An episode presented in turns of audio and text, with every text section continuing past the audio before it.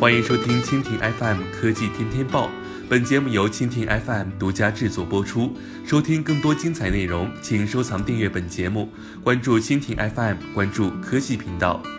此前，国内三大运营商宣布，将于今年九月一日起全面取消国内长途和漫游费用。今天，国家旅游局网站发布消息称，取消手机国内长途和漫游费用将会为旅游业发展带来积极影响。以二零一六年的数据估算。长途和漫游费用的取消，一年就可以为游客减少旅游中的通信费用约六十一亿元。数据显示，二零一六年游客通信支出约为一千五百二十六点四亿元，约占二零一六年全年全国手机通信业务收入八千五百八十六亿元的百分之十七点八。漫游收入约占整个手机通信业务收入的百分之四。全面取消手机国内长途和漫游费，以二零一六年数据测算，游客一年就可以减少漫游费支出约六十一亿元。